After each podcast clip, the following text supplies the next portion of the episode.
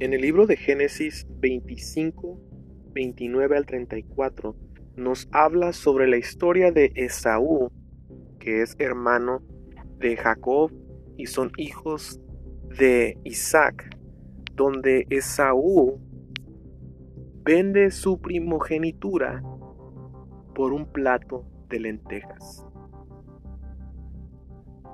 En algún momento podemos pensar que a lo mejor hemos vendido nuestra primogenitura espiritual por medio de nuestro Dios por un plato de lentejas. Estaremos viendo este tema el día de hoy que se llama exigir derechos de un hijo de Dios. Las escrituras mismas está llena de tantas promesas de Dios como Salmos 91, Salmos 23 y otras promesas que vienen en las escrituras, pero la verdad es que las promesas no son para todos. A veces nosotros eh, vemos estas escrituras con promesas y decimos, Señor, sí, yo soy parte de esto, pero fíjense, como un ejemplo claro, ¿no? En el Salmos 91, al final, fíjense lo que dice, es muy interesante. Es en el 14 de Salmos 91. Dice, Dios dice, mi pueblo me ama y me conoce. Por eso yo lo pondré a salvo. Fíjense, cuando nuestro Dios dice, dice, ah, mi pueblo me ama y me conoce, no se refiere de que, ah, eh, ¿conoces a Dios? Oh, sí, sí lo conozco. No, se trata, cuando Dios nos habla de conocerle, está hablando de el testimonio que da uno. Por ejemplo, si mis acciones son de ser justo con las personas o, acciones y cosas que le agradan a Dios, tú por medio de tu testimonio estás dando a conocer que conoces a Dios. Más, si tus acciones son muy distintas a lo que a Dios le agrada, desconoce a Dios, desconocemos a Dios, ¿verdad? Entonces, ahí dice, en el 15 dice, y cuando me llame, le responderé y estaré con él en su angustia, lo libraré y lo llenaré de honores, y le daré muchos años de vida y lo haré gozar de mi salvación. Pero recordemos que está hablando claramente de el pueblo que le ama y le conoce. En las escrituras claramente dice que el Señor Jesucristo dijo que todo aquel que le ama le obedece y obedece sus mandamientos y sus enseñanzas. Y si le conoces, haces exactamente lo que Cristo hace. Vamos a seguir hablando acerca de ese tema y empezamos hablando sobre la historia de Saúl, que vendió su primogenitura. Y vamos a ver lo que dice Hebreos 12, 16 al 17. Dice así, Ninguno debe tener relaciones sexuales prohibidas ni despreciar a Dios. Eso fue lo que hizo Esaú, pues cambió sus derechos de hijo mayor por un plato de comida. Y cuando quiso que su padre le reconociera esos derechos, él no se lo reconoció. Esaú lloró mucho, pero ya no había nada que hacer. Fíjense lo que está hablando claramente. Una cosa que a Dios le desagrada, dice aquí, es que lo despreciemos, despreciar a Dios. ¿Y se dan cuenta cómo lo pone con relaciones sexuales prohibidas? El despreciar a nuestro Dios. Y aquí estamos viendo cómo Esaú quiso exigir sus derechos como hijo mayor, pero no fue reconocido porque él los había dado por un plato de lentejas. Ahora nosotros lo vemos decir, ay, pues la verdad yo no lo haría. ¿Quién anduviera vendiendo su primogenitura, perdón, por un plato de lentejas? Pero cuando dice plato de lentejas, dicen cosas que ni nos imaginamos. O sea, se está refiriendo no a un plato de lentejas, pero a algo que nosotros decidimos dar nuestra primogenitura. Y vamos a seguir leyendo, vamos a ver en otra parte lo que habla acerca de este tema. Ahora fíjense, algo muy interesante. En estos tiempos difíciles todos estamos exigiendo las promesas de Dios que solo a sus hijos le está permitido. La pregunta es, y poder entender, ¿estamos seguros de no haber vendido nuestros derechos de un hijo de Dios por un plato de comida? Eso es muy interesante. Y vamos a ver claramente los versículos que nos harán pensar por medio de su espíritu si en verdad somos sus hijos. Y uno de ellos es Primera de Juan 2:29. Dice, como ustedes saben, Jesucristo hace todo lo que le agrada a Dios. Por eso también deben saber que todo el que hace lo que a Dios le agrada es hijo de Dios. Fíjense, ahí está diciendo de que si nosotros hacemos como Cristo hizo, de hacer todo lo que le agrada a Dios, nosotros también somos considerados hijos de Dios. En los temas que hemos tenido anteriormente hemos dicho que nosotros somos esclavos de Cristo y debemos hacer lo que Él nos dice, pero ¿cómo sé qué debo de hacer o qué, cómo puedo saber yo que estoy haciendo lo que Cristo quiere? Recordemos que las escrituras claramente nos dicen de que el Espíritu de Dios nos recordaría las enseñanzas del Señor Jesucristo. Ahora, si es parte cuando leemos escritura y nos habla referente a un tema que coincide con lo que estamos pasando. Pero también recordemos que el Espíritu de Dios nos habla audiblemente en el oído, diciéndonos acerca de un tema en específico. Y muchas de las veces no hacemos caso. A veces cuando nos pasan las cosas decimos, y tuve el presentimiento de que esto iba a pasar, o sabía que esto iba a suceder. Pero no es porque tú sabías o porque yo sabía, sino porque el Espíritu de Dios nos avisó a cada uno de nosotros. Vamos a ver otro versículo que es en Juan también, Juan 3, 1 al 10. Y dice así, miren, Dios el Padre nos ama tanto que la gente nos llama hijos de Dios, y la verdad es que lo somos. Por eso, los pecadores de este mundo no nos conocen, porque tampoco han conocido a Dios.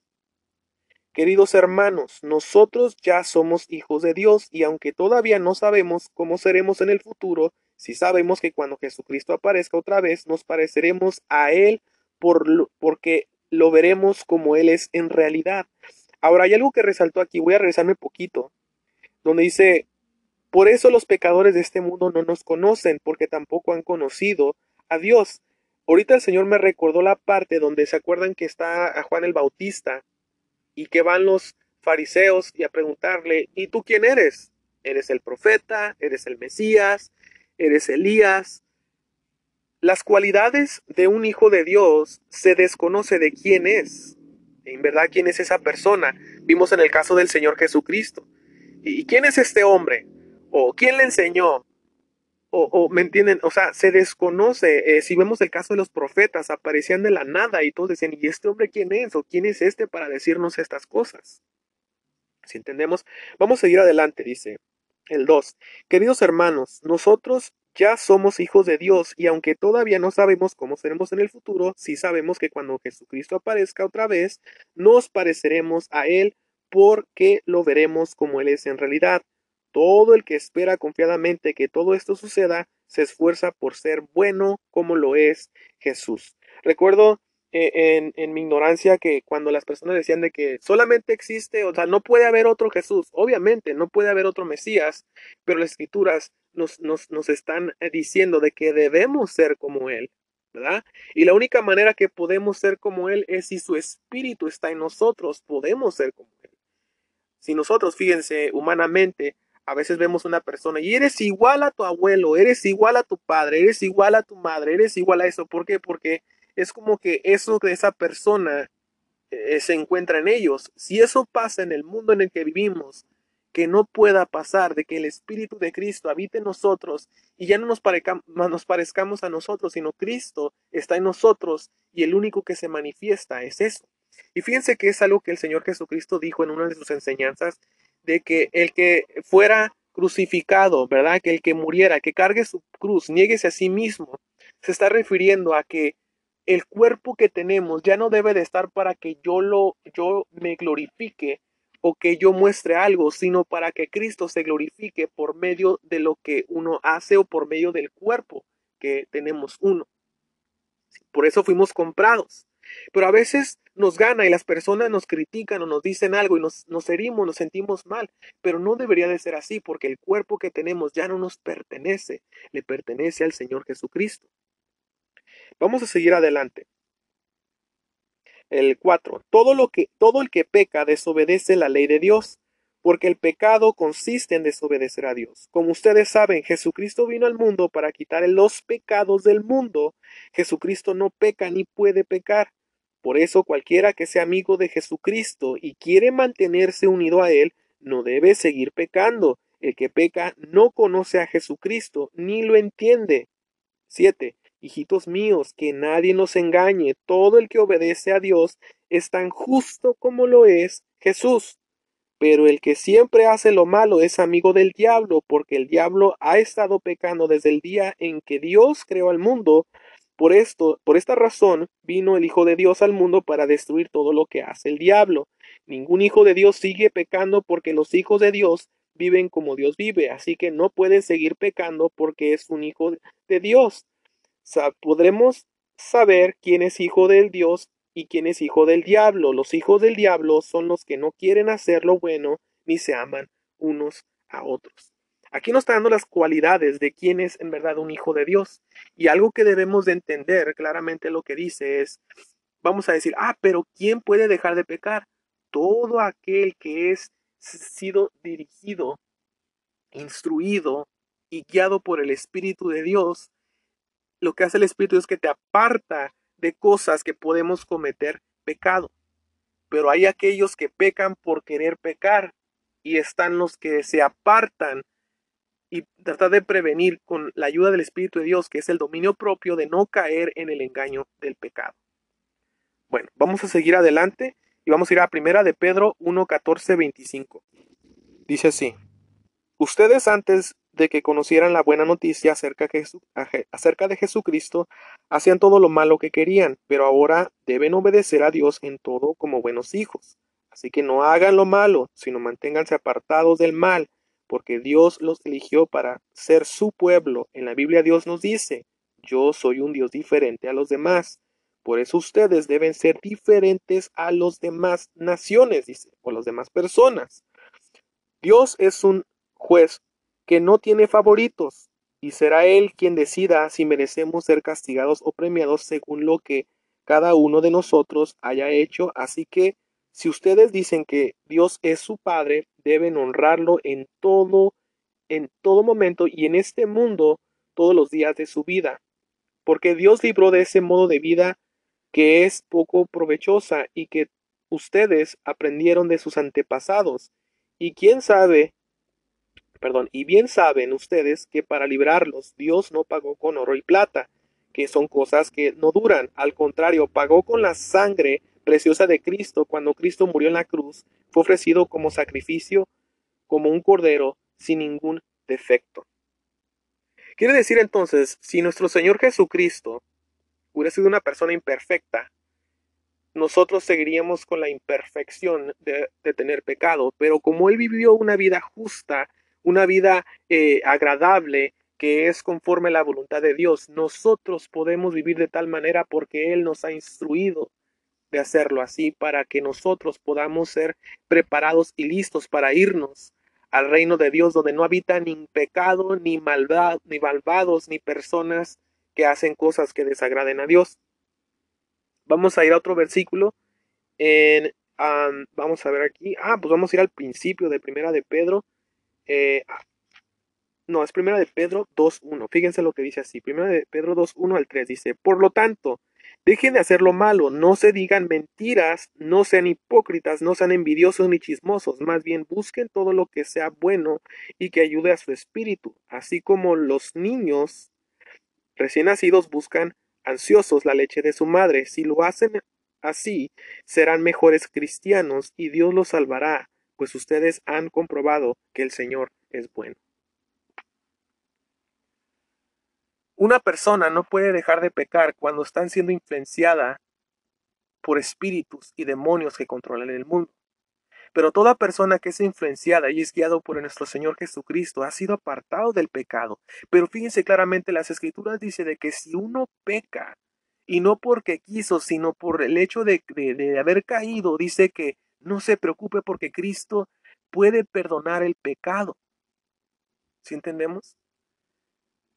Pero una gran diferencia en querer hacer el pecado, de que por tener la libertad que Cristo nos ha dado podemos seguir pecando, o el hecho de que pecamos por el hecho de que ni nos dimos cuenta o fuimos engañados por la astuta serpiente en ese momento y podemos ser perdonados. La gracia del Señor sigue aquí todavía mientras no sea el final del mundo o el final que el Señor nos ha dicho. Vamos a, ver otros temas, perdón, otros versículos Y hay algo que, que, un comentario, que Dios conoce los corazones del hombre y sabe que ninguno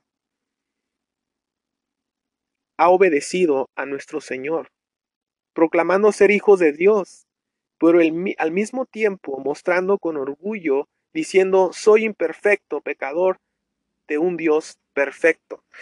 Es muy cierto el comentario que, el Señor me, me apunté este comentario que el Señor me dio mientras estaba viendo esta revelación.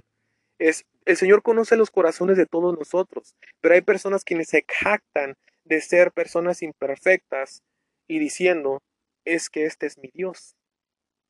Yo soy hijo del Dios perfecto, pero yo soy imperfecto. Y recordemos, este fue el tema al principio que vimos, pero el punto es de que no podemos decir yo soy esto, o sea, ya reconocemos, pero Dios nos ha perdonado. Pero no podemos vivir todo el tiempo diciendo es que soy así, es que soy así. No, ahora debemos vivir la vida como a Él le agrada y creciendo espiritualmente en madurez. Fíjense lo que dice Deuteronomio 8, 11 al 20. Ahora, este, esto que vamos a leer es un poquito fuerte, ¿verdad? Pero esto es lo que significa vender nuestra primogenitura por un plato de lentejas. Y lo que dice en Deuteronomio 8, 11. Y dice así, no se olviden de su Dios, obedezcan todos sus mandamientos que en este día les doy es fácil olvidarse de Dios cuando todo marcha bien, cuando uno está lleno y tiene de comer, cuando tiene una buena casa y mucho ganado, oro y plata. Cuando la gente tiene más y más, se vuelve orgullosa y se olvida de Dios. Por eso tengan cuidado, no se olviden de que Dios los sacó de Egipto, donde eran esclavos y que los guió por un grande y terrible desierto lleno de serpientes venenosas y de escorpiones, y que nada les pasó. No olviden cómo sacó agua de una roca cuando se morían de sed, y no tenían nada que beber. No olviden tampoco que en el pleno desierto les dio de comer pan del cielo, un alimento que sus antepasados no conocieron. Tengan presente que Dios les envió toda clase de pruebas para bien de ustedes. Si olvidan esto, tal vez lleguen a pensar que todo lo que tienen y disfrutan lo han conseguido con su propio esfuerzo. Más bien deben recordar que fue Dios quien les dio todo eso y que lo hizo para cumplir su promesa a nuestros antepasados. Yo les aseguro que si ustedes se dedican o se olvidan, perdón, de Dios, morirán. Si no obedecen, si no son obedientes, Dios los destruirá, así como va a destruir los pueblos que ustedes enfrenten. Aquí claramente lo que nuestro Señor Jesucristo nos está diciendo, digo Señor Jesucristo, ¿verdad? Nuestro Dios, es fácil olvidarnos de nuestro Dios. Y el momento de olvidarnos de nuestro Dios normalmente sucede cuando nosotros escogemos lo que el mundo considera de valor y despreciamos a Dios. Así es como vendemos nuestra primogenitura celestial por simplemente cosas que en el mundo se acaban y no duran. Esa es una de las cosas que puede suceder. A veces preferimos más a una persona, a, ya puede ser un aparato o, hacer lo que alguien te dice que hagas, que sabes y conoces por revelación de Dios que está mal, y que le desagrada, y lo hacemos. Eso ya estamos vendiendo nuestra primogenitura. Está muy fuerte esto que estamos viendo. Fíjense, pensemos en las cosas o testimonio que hemos dado antes de esta circunstancia que estamos pensando y digamos, o sea, la, circunstancia que estamos pasando ahorita por las, las cosas que estamos teniendo alrededor del mundo y digamos en verdad, tengo derecho a exigir y decirle a Dios, cumple tus promesas porque eres un Dios fiel a tus hijos. O sea, en, este, en estos años del 2020 hemos estado enfrentando muchas cosas mundialmente de las que estamos pasando. Y debemos de poner mucha atención, oh, Señor, por favor, cumple, Señor, haz, y todo eso, pero ¿y qué de la fidelidad? ¿Y qué de nosotros si lo hemos despreciado a Dios? Hay una historia que quiero tomar en un tema es acerca de la vida de Eli y sus hijos que despreciaron a Dios. Y muchas personas quienes cuando fueron exiliadas eh, de, Egipto, que salieron de Egipto hacia la tierra prometida, muchas personas murieron por desconfiar, por despreciar a Dios y enfocarse más en cosas que eran necesarias. Vemos en el, en el transcurso del camino en el desierto, los israelitas, uno de ellos empezaron a decir, me recuerdo los melones y los pepinos y los pescados y la carne buena que tenía Egipto. Eso es despreciar a Dios. Y hay que tener mucho cuidado porque al despreciar a Dios, nosotros mismos nos estamos despreciando. Porque el momento que ocupemos su ayuda para librarnos de algo, el Señor no estará ahí. Ahora, esto mismo es lo que nos dice el Señor Jesucristo, que vamos a ver en las Escrituras, que es Gálatas 6.7. Dice así, no crean ustedes que pueden engañar a Dios, cada uno cosechará lo que haya sembrado. Vamos a seguir leyendo. Vamos a ir a Mateo 7, 21, 23. Dice así. No todos los que dicen que yo soy su Señor y dueño entrarán en el reino de Dios. Eso no es suficiente. Antes que nada, deben obedecer los mandamientos de mi Padre, que está en el cielo. Cuando llegue el día en que Dios juzgará a todo el mundo, muchos me dirán, Señor y dueño nuestro, nosotros anunciamos de parte tuya el mensaje a otros, también usamos tu nombre para echar fuera demonios hacer milagros. Pero yo les diré, apártense de mí, gente malvada, ya no tengo nada que ver con ustedes. Esto es lo que se refiere al momento donde eh, quieren exigir los derechos de un hijo de Dios, de que es que Señor hicimos.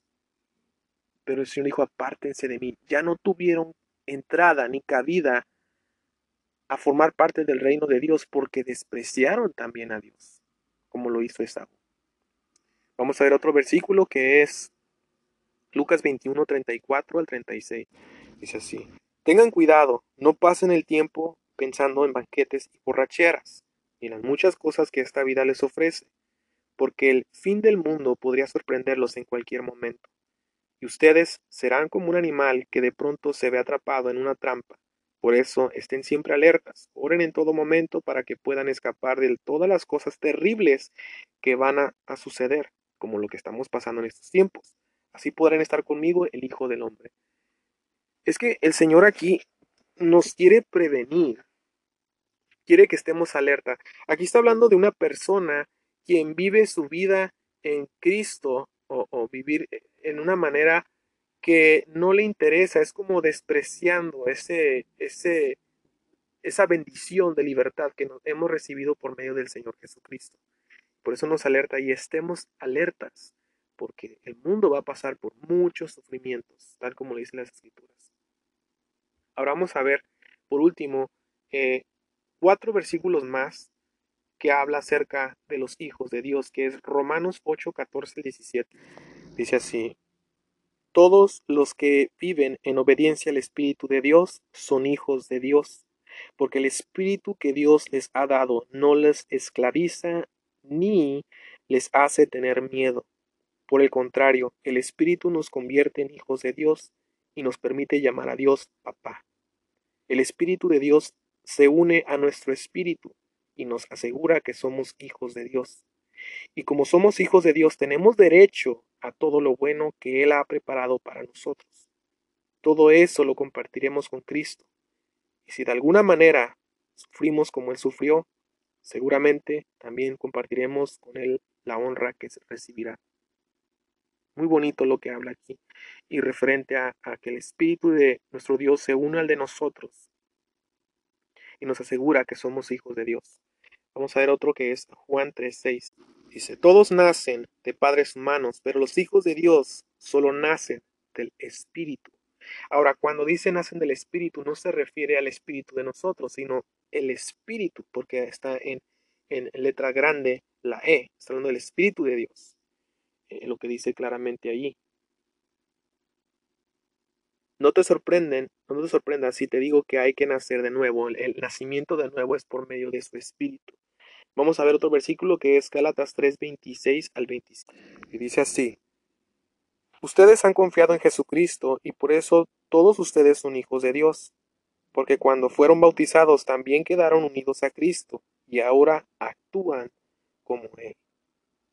Si dan cuenta cómo e, el, propósito y la razón, fíjense claramente, creo que esto ya lo deben saber, pero eh, cristiano significa reflejar a Cristo. Vuelvo a repetir, cristiano significa reflejar a Cristo. La pregunta es, ¿en verdad lo estamos reflejando como es? ¿O simplemente tenemos un título de decirnos cristianos, pero en verdad no somos hijos de Dios porque hemos vendido nuestra primogenitura espiritual? Son cosas que debemos de meditar acerca de esto. Vamos a ver por último Efesios 5, 1 al 5. Ustedes son hijos de Dios y Él los ama, por eso deben tratar de ser como Él es. Deben amar a los demás, así como Cristo nos amó y murió por nosotros. Para Dios la muerte de Cristo es como el delicado aroma de una ofrenda. Ustedes son parte del pueblo de Dios, por eso ni siquiera deben de hablar de pecados sexuales, ni de indecencias, ni de ambiciones exageradas.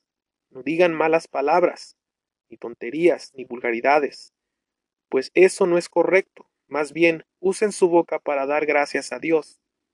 Bien saben ustedes que nadie que tenga relaciones sexuales prohibidas o indecentes o que nunca esté satisfecho con lo mucho que tiene, tendrá parte en el reino de Cristo y de Dios. Eso es tan malo como adorar a un ídolo. Y con este versículo que acabamos de hablar, vamos a terminar con este tema del día de hoy. Si nos damos cuenta que fácilmente nosotros podemos ser como Esaú y vender nuestra primogenitura por cosas que el mundo nos ofrece. Pongámonos a pensar, si nos hace falta el dinero, ¿cómo nos ponemos? ¿Tristes? ¿Preocupados? Si se te cae un celular y se rompe o, empieza a fallar, ¿cómo te pones? Pero si nuestro Dios se apartara de nosotros, ¿cómo nos, cómo nos vamos a poner nosotros? Hay muchas personas quienes Dios se ha apartado de aquellos quienes lo han rechazado. Y no saben. Y nos puede suceder a nosotros. Por eso el propósito de este mensaje es para hacernos reflexionar y meditar y decir, esto puede sucedernos a cualquiera de nosotros. Porque este tipo de temas, este tipo de mensajes, nos previenen a las mentiras, nos previenen a, las, a las, los engaños de la serpiente antigua que está todo el tiempo tratando de, de, de, de desubicarnos del camino y las enseñanzas del Mesías. Y el propósito de estar dando este mensaje es para, para que sea revelado las trampas y las cosas que sin darnos cuenta nosotros podemos decir que somos hijos de Dios. Tenemos el título de hijos de Dios o decirnos cristianos, pero en verdad ante los ojos de Dios no somos nadie. Espero que en este mensaje y claramente es hablar con nuestro Dios en este momento y decirle, Señor, revélame todo esto. Yo, yo siento en mi corazón como algo que me incomoda. Quiere decir que en verdad no estoy haciendo lo que tú me pides que yo haga. No estoy haciendo en verdad un hijo de Dios, sino estoy haciendo un hijo del enemigo.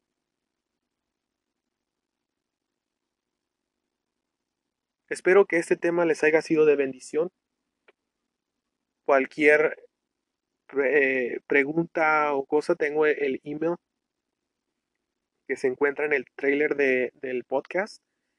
Si tienen alguna petición, algo, este, pueden escribir y que el Señor les bendiga ricamente en sabiduría, en entendimiento, que les dé discernimiento. Y tengamos mucho cuidado de lo que podemos escuchar, porque en estos tiempos hay mucha confusión, hay mucho dolor, hay mucho desánimo por las cosas que estamos enfrentando en estos últimos tiempos. El Señor les bendiga.